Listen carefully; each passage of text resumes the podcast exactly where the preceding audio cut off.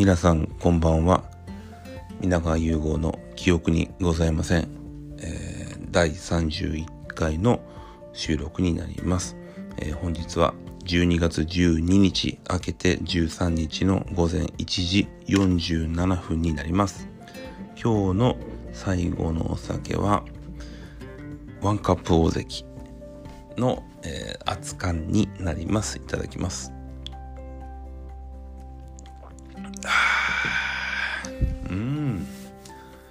ワンカップ大関って聞くとまあコンビニで買える安い日本酒っていうイメージがあるかもしれません。自分も、えー、そう思ってました。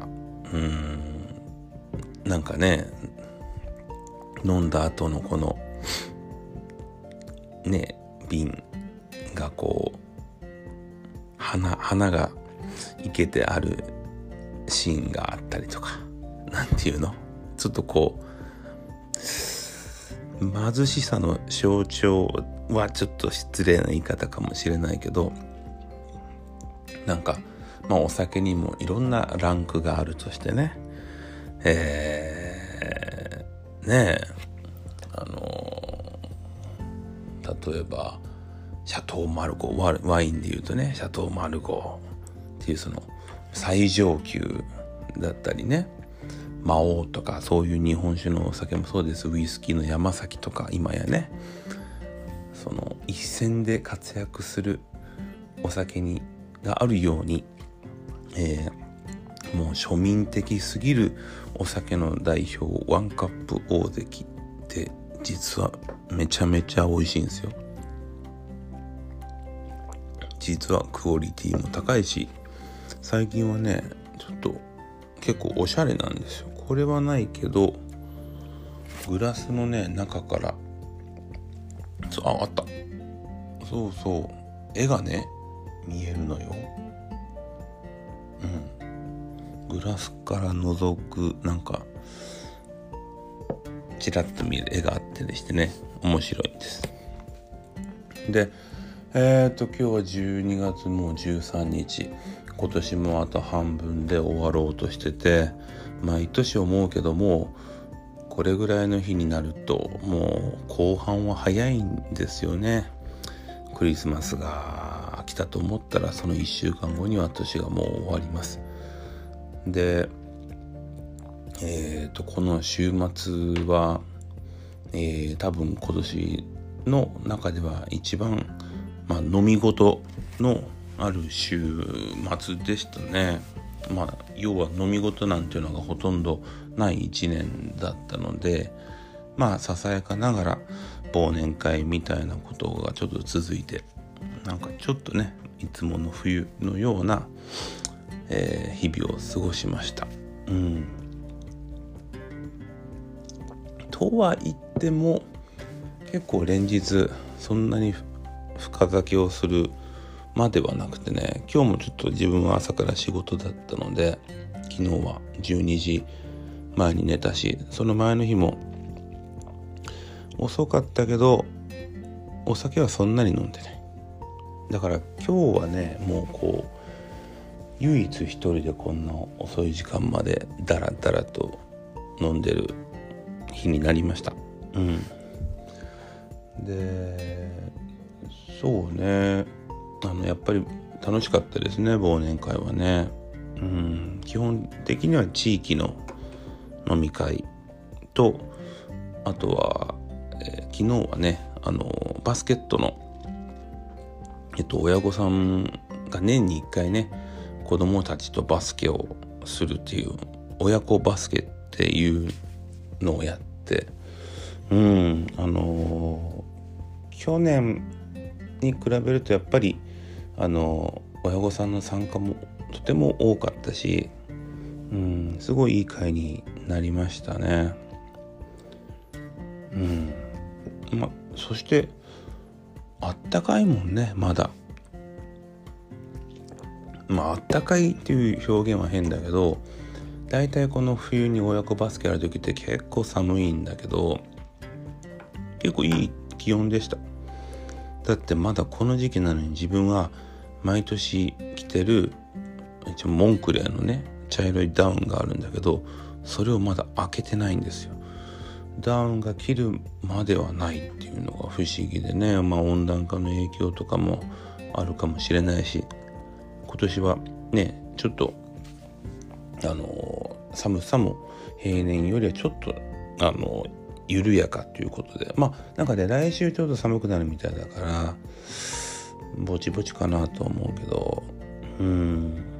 まあなんか、まあ、大半のその今のうちのミニバスの親御さんってその特におそうねお母さんよりはお父さんとかがあんまり関わりがなかったりするんだけど昨日みたいな時には結構お父さんもお父さん陣が来てくれててそのバスケのねルールとかもそんなに詳しくないかもしれないけど子供たちと一緒にやることで例えばバスケットには3秒ルールってのがあってそういったルールもあれは何のルールなのってちょっと子供と会話してるお父さんがいてあいいなって思いますね。なんかこうそれでまた自分の何子供がやってる興味を持ってることにねお父さん方がちょっとこう踏み入れることができるっていうのはまあいい回だなと思いました。で夜はまあ高知人だけでねえー、福岡ではねちょっと最近まあラーメンとかもつ鍋とか、えー、に加えて、えー、まあねもう庶民庶民化してきたけど焼き鳥の皮をねもうカリッカリに焼いたうんあるね。まあ皮なんですよ。焼き鳥の皮なんだけど多分いわゆる普通の焼き鳥屋さんに置いてる焼き鳥の皮とは違うやつが福岡では何店舗かあって皮屋とかね。えー、とあとあそこなんだっけな。ちょっと思い出せませんけど薬品のとこにあるね有名な。そう、うん、ちょちょっと調べようか。なんだっけね。ダメだね。焼き鳥皮うん役員で調べちゃおうかな。えーと川栄じゃなくて。ああ水郷。水郷ね。水郷さんとか。そういったところなのね。カリッカリも結構ねもう茶色もう焦げる直前ぐらい。あれはねあの、何日にも分けて追加で焼いて焼いてする結構手間暇かかったやつなんですけど。その特徴的な皮を食べれるお店が自分たちの住んでる近所にあってねいやーやっぱ美味しい。結局昨日はね100本食べました。100本ですよ。想像つかないでしょ焼き鳥100本。でもねほんとちっちゃくてねすぐもうね10本なんてすぐペロリ。ねえ。だからこうねまあ、もちろんこれを聞いてる人で福岡じゃない人はいないんだけど。是非ねあの観光とかがもうちょっとこう盛んになったらいろんなね福岡ってやっぱほんと食が素晴らしいと思うのでうん是非食べてほしいな。昨日食べたのにまた今食べたいもんね。うん。そしてね今日はえっ、ー、とドラマをもろもろ見ました、えー、まずえー、アバランチですね。明日が最終回なのかな、えー、なので一番最近の話まで見ました。でスナック傷つきも多分次が最終回かな、えー、一番新しいのまで見ました。でえっと最愛はちょっとまだ見れてなくて最愛も来週最終回かな。うん。でねただ今日話したいのはやっぱりの今日最終回だったね2時間スペシャル見ました。日本日本沈没。いやあのめちゃめちゃネタバレになるんでネタバレしますまあねこの2時間今日の2時間でまあ本当に、まあ、急に日本がもうみるみるうちに沈没していったわけだけど。うん。さすがに今日の話自体はやっぱりちょっと無理があるなという思いとちょっと濃すぎるなっていう思いもあったけどやっぱり楽しく見れた一番根底にあったのはリアルさだなと。なんていうの？まあ正直ありえない話なんだけどそれを見る側としてはもしこれが本当にあったらどうなるんだろうっていうのをねそんなに遠い話ではなくて身近に感じさせてくれたのは今回のこのドラマの一番の成功の理由だと思いました。細かいところだけど主演の小栗旬さんと,、えーと、それの仲間の松山ケンイチさんあの今までのドラマではほとんどなかったと思うんだけどあの白髪がチラチラ見えるんですよ。普通さ俳優さんってそういうねあのヘアメイクとかしっかりしてるでしょ。でもねそうやってあなんだこうそういう人気俳優さんも普通に白髪が生えててそれがあの現実な現実っていうかねなんかテレビ映画に出てる人が白髪がないっていうのも変な話で。そこら辺のなんかこうものづくりが丁寧だなと思ったし。あとすごく良かったのは、えー、まあ小栗旬君とヒロインのそのヒロインっていう方あれだけど、えー、アンさんの関係性うん。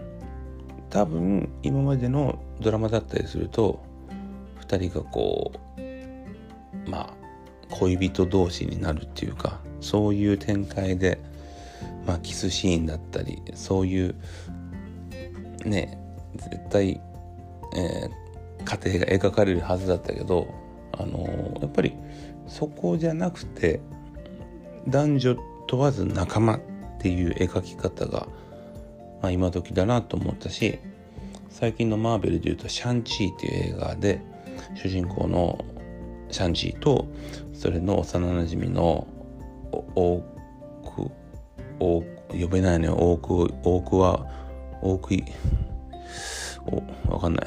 何？おこの人のね呼び方が難しい。オークオオークワフィナ。オークワフィナ。でも実はオークワフィナじゃないのよね。本当の読み方はね。まあまあいいや。この、あの、二人のその仲間っていう描き方が良かったなと思ったんで、すごく好好印象です。でも、里城副総裁ね。石橋蓮司さん。どう見ても悪役。どう見ても麻生太郎。ね。あそこまで麻生太郎っぽく描きながら そんなに悪い人じゃなかったっていうね。麻生太郎じゃなかったっていうところも良かった。そしてこれはもう一番あの最後のネタバレになるんだけど日本が、えー、全部沈没することなく残ったんです。北海道が残った。青森の先っぽも残った。そしてなんと九州の一部も残りました。それでねえっとね大分はダメだった。宮崎も一部。で福岡も北九州ダメだった。でね自分が住んでる南区がギリじゃないかなあれ。うん。ギリ。あなんかさこうギリのところに住んでるものとしてはなんかこう嬉しいっていう気持ちもあるし喜んじゃいかんよなとかも思うしなんかね途中まで今日のこの最終回なんかもう辛いなと思ってたけど最後の最後にそこがすごくなんか笑えて面白くて。うん。自分はだからもう移民する方の人間と思ってどこに行ったらいいのかなとか思ってたから。うん。面白かったね。まあ結局後半はその日本沈没日本が沈没する、ま、これも変な話なんですよ。これ日本沈没っていうか日本だけ沈没？まあ昔あのカルト映画で日本以外全部沈没って映画もあったり。基本は日本沈没っていう話自体もカルトなんだけどカルト的な要素があるんだけど。えなんで日本だけ沈没するんだと？あそこまでこうね断層が崩れていたらやっぱり少しね北朝鮮韓国ぐらいにも及びそうだなと思うけど。ね。うん。まあまあその日本沈没。そうそう。でまあ後半移民の話で、まあ、ちょっとだけピンとこないのが日本ってほぼほぼ移民政策何もやってなくてね。ね最近ほら移民の問題があったでしょ？亡くなった方がいらっしゃって。あまりにもに移民に対してオープンじゃない国がの話が移民をいろんな国にお願いするっていうちょっとだけ説得力に欠けるところでもあるんですよね。そこはちょっと世界情勢としても気になる。まあ、実際あのー、ね日本はこんな狭い国に1億3,000万近い人がいるからこれ以上どうするって話ではあるんだけど、うん、そこはちょっと考えたかな真面目なとこでね。うん。いやでも面白かったです。非常に。ただね、ちょっと今年のこの、えー、と10月から始まったドラマ、ちょっと手を伸ばしすぎた。いろんなものに。だから本当は今年の、ねまあ、映画自分の好きな映画の話で言うと結構配信でいい映画がいっぱいやってるのに時間があった時に日本ドラマを見るのに費やしてしまったからちょっとだけ後悔ね。うん。でもう来年は、えー、今日終わった日本沈没の主演だった小栗旬さんが出てる大河ドラマ鎌倉殿の13人。これも絶対見るんでえっと三谷幸喜さんが過去にやったえー、大河ね、えー、真田丸。とても良かったのでもちろん今回も見る予定だからもうそれが一枠決まってる。プラス今見てる「真犯人フラグ」は3月まである。2枠。もうねあんまり手は広げんとこ。ただね阿部寛のあの海洋警察もの。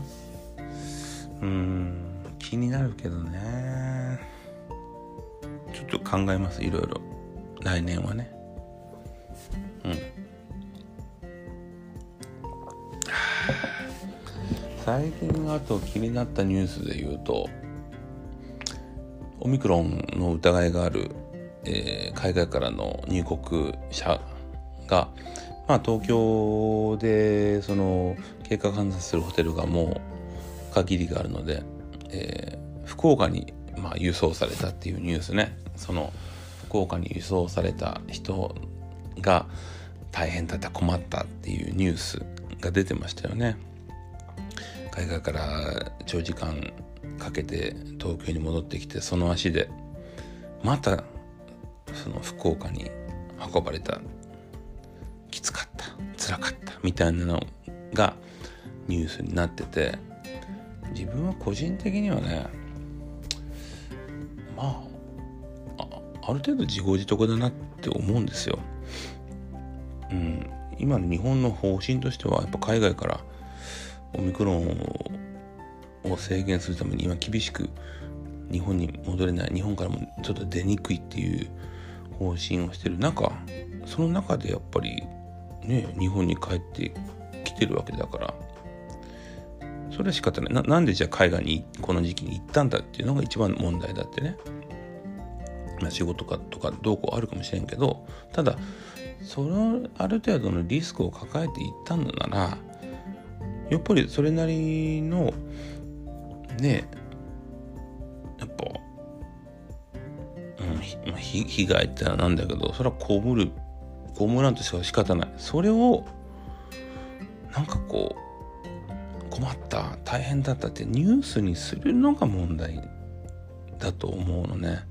なんかこう社会的弱者じゃないけどこういうことで困った被害に遭ったみたいなのをクローズアップするニュースが多すぎて、いやでもそれあなたのなんかこう思いだけじゃなくてね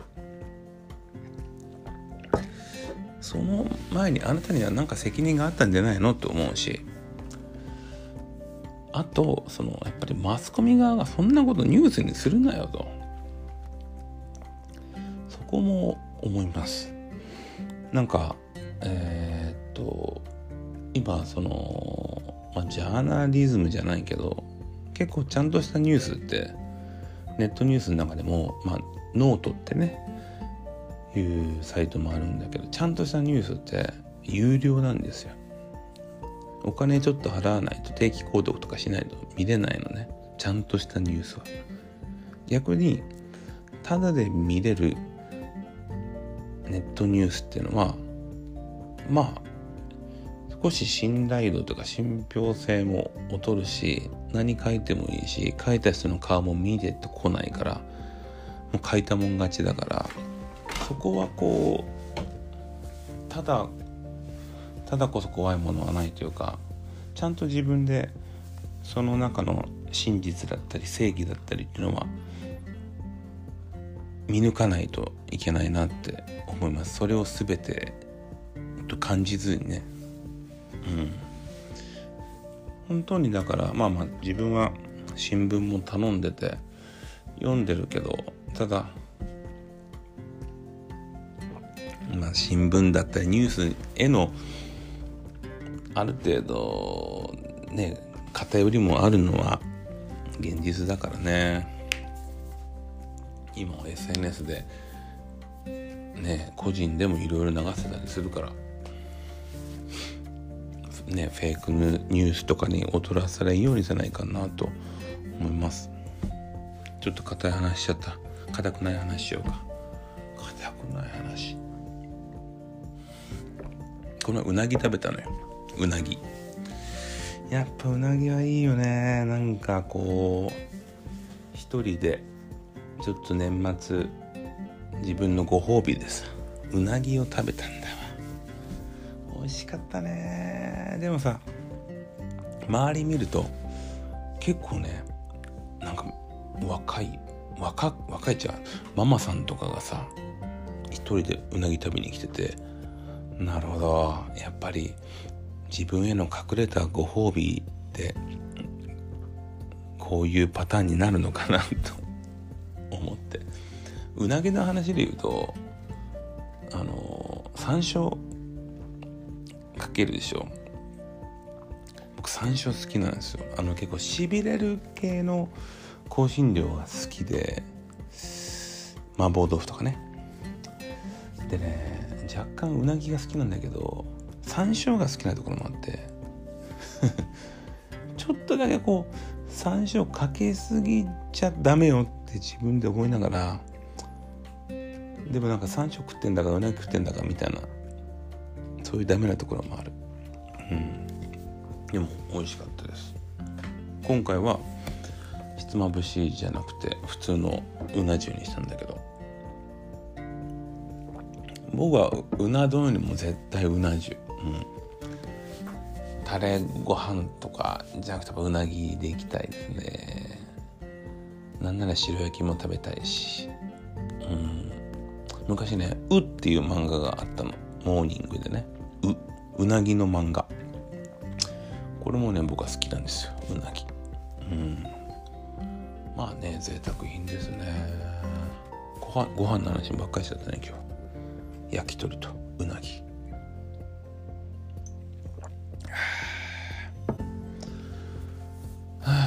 とねほんと。ん？2週間か。